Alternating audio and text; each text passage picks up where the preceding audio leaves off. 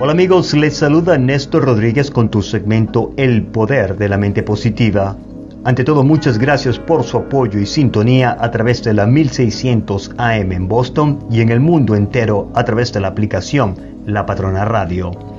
En esta oportunidad quiero compartir con el auditorio el principio número 10 de los 14 de la filosofía del éxito del libro Piense y hágase rico de Napoleón Hill, uno de los escritores con mejor prestigio en el mundo de la autoayuda. Empecemos. El principio número 10 de la filosofía del éxito es el trabajo en equipo, la fuerza impulsadora. Según Napoleon Hill, el poder es esencial para el éxito en la acumulación de riquezas. Los planes son inertes e inútiles si no se dispone del poder suficiente para transformarlos en acción. En este audio se describirá el método mediante el que un individuo puede obtener y aplicar este poder es posible definir el poder como conocimiento organizado e inteligentemente dirigido. El poder, tal y como se utiliza aquí este término, se refiere al esfuerzo organizado suficiente para permitirle que un individuo pueda transformar su deseo en su equivalente monetario.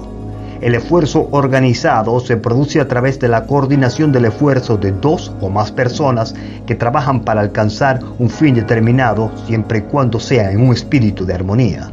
El poder es necesario para lograr la acumulación de dinero y también para conservar el dinero una vez que ya sea adquirido.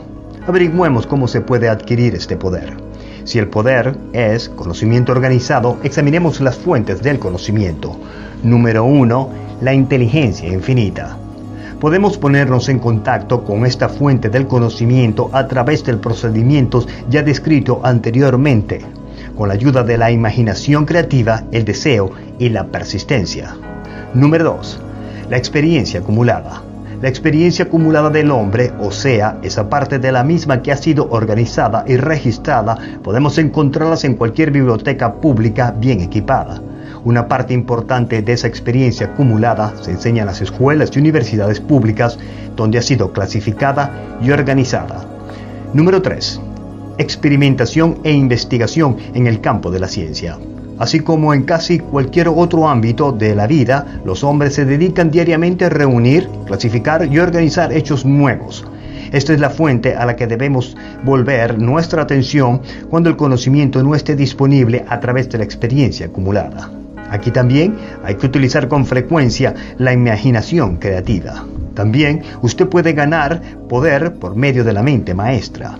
La mente maestra puede ser definido como coordinación de conocimiento y esfuerzo en un espíritu de armonía entre dos o más personas para el logro de un propósito definido. Ningún individuo tendrá un gran poder sin tener a su mano la mente maestra a su disposición. En un audio anterior ya se ha dado instrucciones para la creación de planes para el propósito de transformar el deseo en su equivalente monetario. Si usted lleva a cabo esas instrucciones al pie de la letra, como lo dice Piense y hágase rico de Napoleón Hill, perseverancia e inteligencia, y utiliza la discriminación en la selección de su grupo de la mente maestra, su objetivo estará medio alcanzado incluso antes de que empiece a darse cuenta de ello. Espero este principio número 10 de la filosofía del éxito sea para su beneficio y provecho. La próxima semana hablaremos del principio número 11, el misterio de la transmutación del sexo. Estoy seguro le interesará, no se lo pierda. Este podcast está siendo patrocinado por Spinal Rehab Group. Siempre pensando en tu salud. Visítanos en spinalrehabgroup.com.